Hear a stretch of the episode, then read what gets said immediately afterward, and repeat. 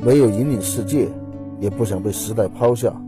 信息相对滞后，但并不孤陋寡闻。热爱岁月静好，却从不安于现状。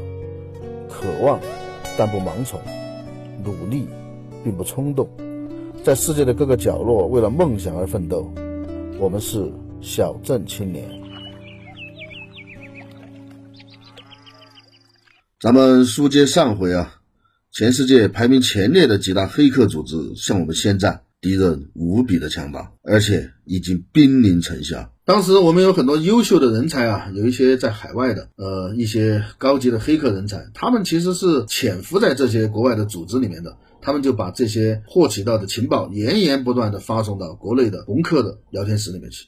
当时国内这些顶尖的组织一讨论，这些人实在欺人太甚，怎么办？来而不往非礼也啊！一定要反攻。那个是零一年啊，那个时候 ADSL 拨号几十 KB 的网速，而老美的很多都已经实现了专线的网速了。所以当时我们是整个是不对等啊。什么叫 ADSL？就是当时我们没有这个网线，也没有光纤嘛。当时我们上网，绝大部分的上网是用电话线来实现的，就是那种双绞线，两根线缠在一起的那种啊，用电话线来实现的。当时有一个设备叫 modem 嘛，呃，我们把它叫做猫，用来专门来拨号上网的。把电话线插到这个 modem 上面之后，有内置的，有外置的啊，它会发出那种很好玩的声音，那种咕咕咕，刚刚那种。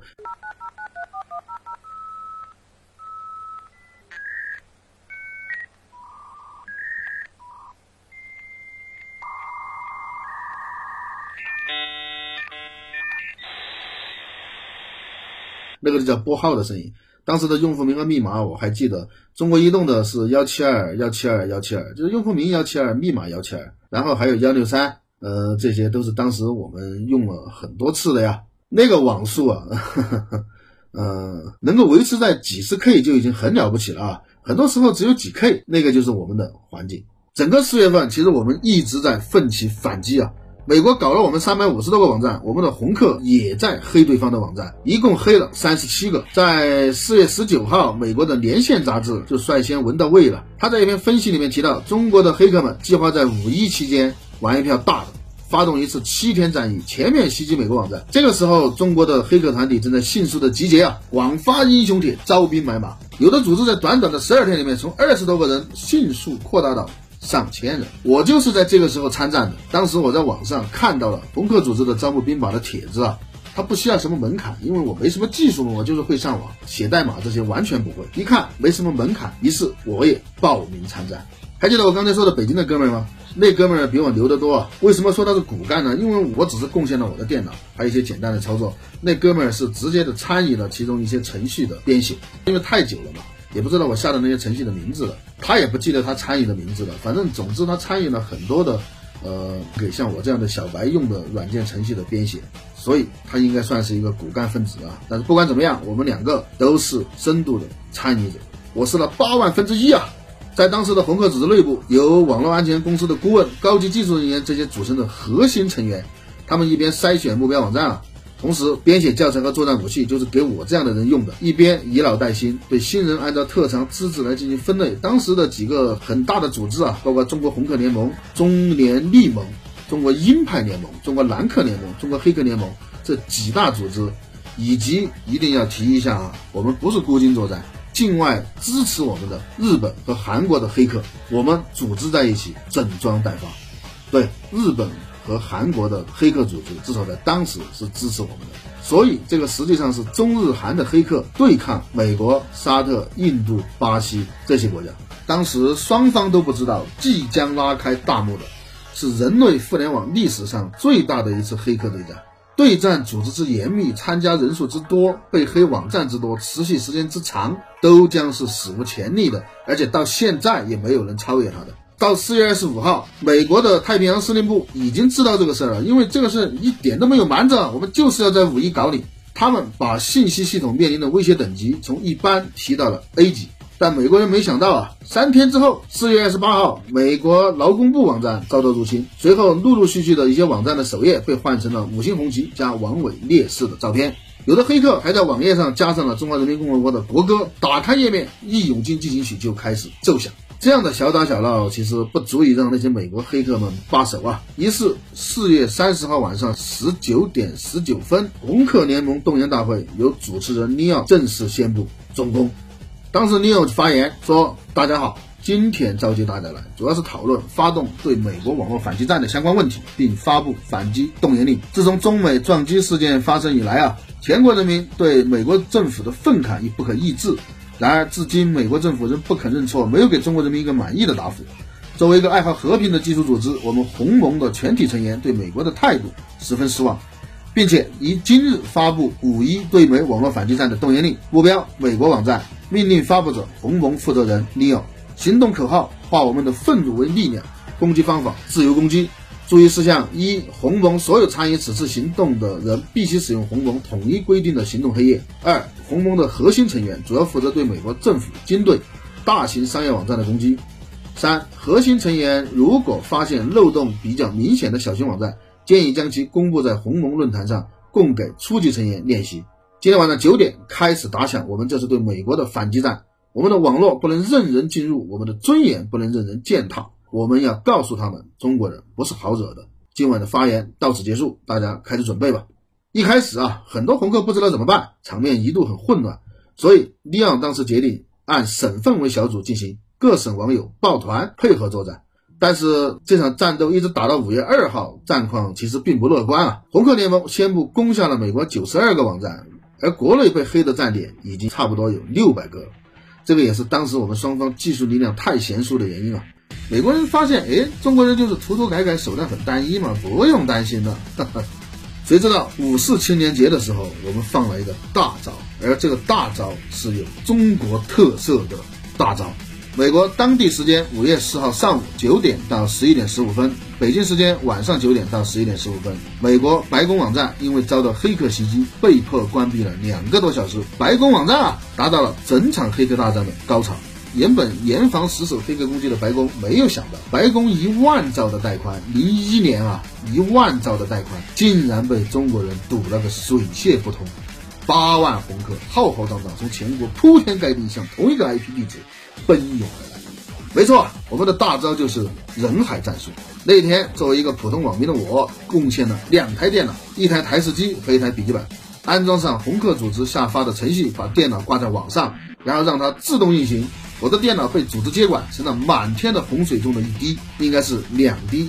哎，北京那哥们儿说，这些程序其实有很多，他当时在大学里面就参与编写了好几个程序，同时他们还悄悄的用大学的机房来干这个事儿。如果说两台电脑是两滴水，那他的机房就是一条河啊！美国人万万没有想到还能这么干。另一边，焦头烂额的白宫网络服务中心，短短几十分钟收到了数百个投诉电话。白宫的新闻发言人说，大量数据的同时涌入，堵塞了白宫与其互联网服务提供商，就是 ISP 的连接通道。白宫网站同时接到大量要求服务的请求，以至于合法用户无法登录网站。而让美国人没想到的是，有整整二十分钟啊，白宫网站被挂上了中国的五星红旗。其实，如果按照美国人的那个防疫措施，我们是做不到这一点的，因为当时我们的技术和他们相比差了很多啊。但是还是那个办法，我们用中国特色的办法。这次就不是什么人海战术了，这次我们出其不意。我们的中国红客联盟的创始人 Neil，他居然通过二进制编码，零一零一的那种二进制编码啊，一字不差的把包括五星红旗在内的网页修改内容，通过 TCP 协议修改了美国白宫的网页。当时没有人会想到，竟然有人会用纯二进制来编程。我们知道那个是非常非常难、非常非常原始的呀。电脑只看得懂二进制，只看得懂零一零一，但是你要用那个编程，那个就太麻烦了。所以都是经过不断的汇编、汇编、汇编之后，才出现了现在的这些程序语言。但是有人既然通通都没用，就用最原始的方法，就用零一零一把这个弄出来，然后通过最原始的 TCP 传输控制协议来修改了他的网站。没有人想到，自然就没有人准备对应的防御手段。所以说当时。中国红客联盟的创始人林勇真不愧是一个技术的大牛啊！还没有完啊！五月八号，中国驻南联盟大使馆被炸两周年纪念日，中国红客再次出征，攻下了五个网站。五个是不是有点少？你要看是哪五个？这五个是美国财政部、美国海岸警卫队、美国海军资源网和美国海军改革网、美国海军后勤服务网站。后来有人评论说。红客当年其实太菜了，不怎么样，只会人海战术加涂改页面，没有对网站的 DOS 进行破坏。其实不是不会，而是对等报复。自始至终啊，我们都很克制，我们的原则是攻击但不破坏，示威但不挑衅。当时的中国在这方面的人才很少很少了，但是只是数量少，质量可不差啊。当时光是顶级的精通网站防疫的那种黑客，叫白帽黑客，我们就有十几个。他们完全可以对美国的大量的公众网站进行大肆的深度破坏，但是没有这么做。所有的红客团体啊，全部都自我的主动约束。中国黑客联盟将行动限制在只涂改页面上。中国红客联盟在机密声明里面规定，成员不得无端攻击普通用户和合法网站，违者从联盟名单中剔除。而中国红客的战果，就把五星红旗插遍了美国各个主要网站的每个角落。这里面包括美国联邦调查局，就是 FBI；美国航空航天局，就拉萨；还有美国国会，包括什么《纽约时报》《洛杉矶时报》、美国有线电视新闻网，就是 CNN 呐，插片。就在所有的美国人都以为红客简直就要上天了，和太阳肩并肩了的时候，那一天，我们在美国海军自研网发表了一项声明：红客大联盟领导人及所有成员向广大中国红客宣布，我们已经胜利，赢得了此次战役。美国政府也已经在准备缉拿 Poison Box 了。所以，我们应该见好就收，而且我们这段时间也间接为中美网络之间的通信带来了很大的麻烦。悼念五八烈士之终结战结束之后，我们应该停止对美国网站进行入侵活动，让政府通过外交手段来解决这件事，不让我们的政府为难。就这样啊，我们这群中国红客如惊涛骇浪般汹涌而来，如潮水般奔流而去。正所谓，十步杀一人，千里不留行，四鸟拂一去。生产力供应力。当时的美国网络安全顾问说：“中国黑客之间的默契度令人惊讶，他们的组织非常有序，令人称奇。较之西方黑客也更加严密，因为特点嘛，西方黑客个人英雄主义，多半单打独斗，而我们嘛，我们既是一团火，善是满天星啊。”据统计，当时我们一共攻破美国网站一千六百多个，其中九百多个政府和军方的网站，同时被美国黑客攻陷的中国网站也高达一千一百多个啊。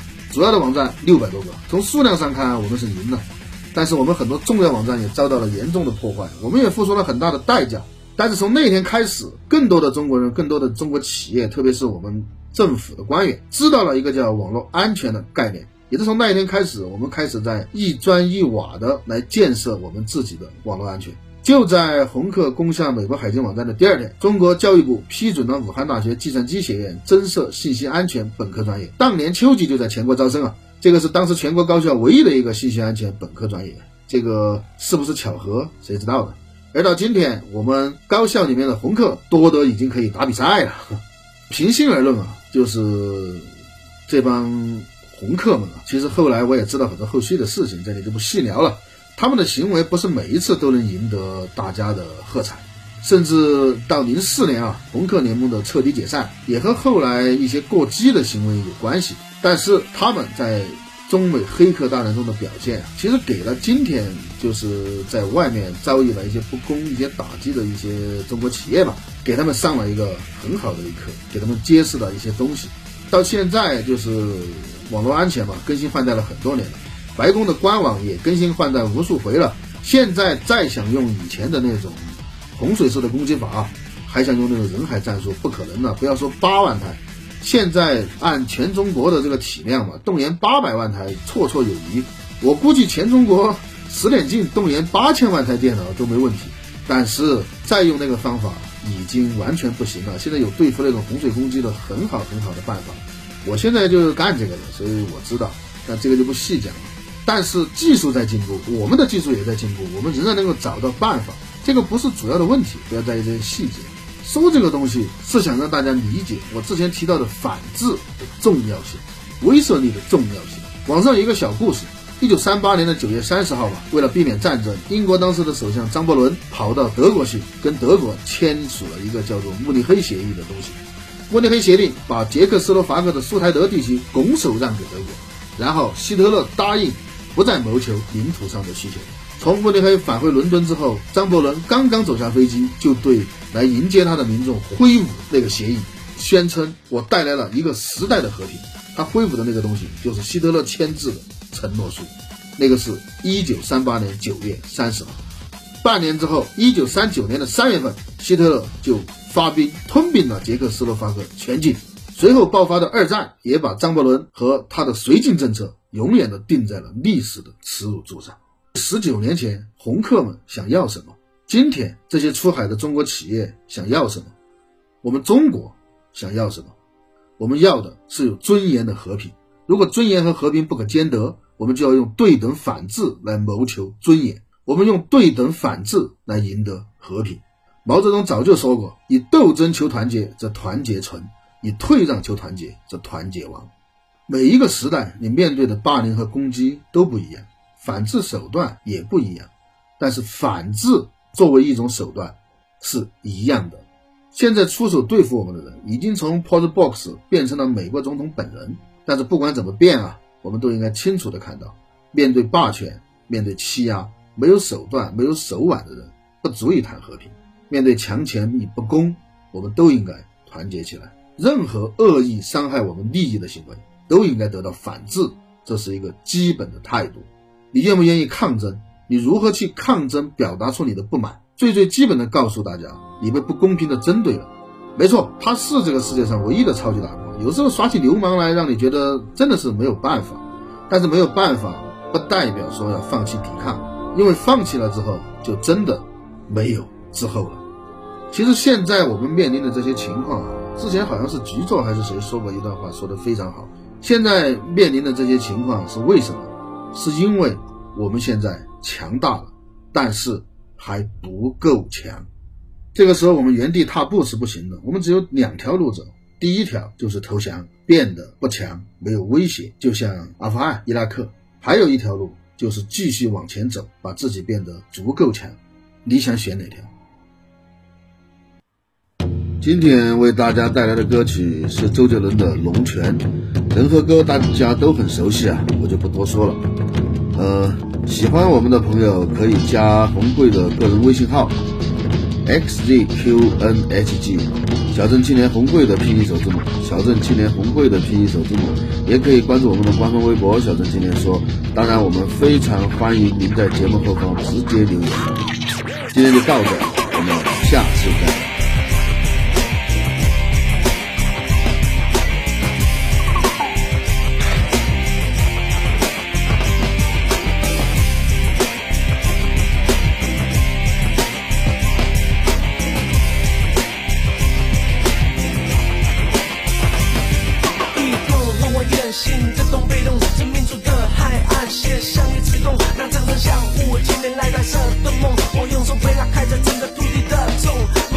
了下的缝，写些什么内容？汉字到底懂不懂？一样复制和填空，画圆谎。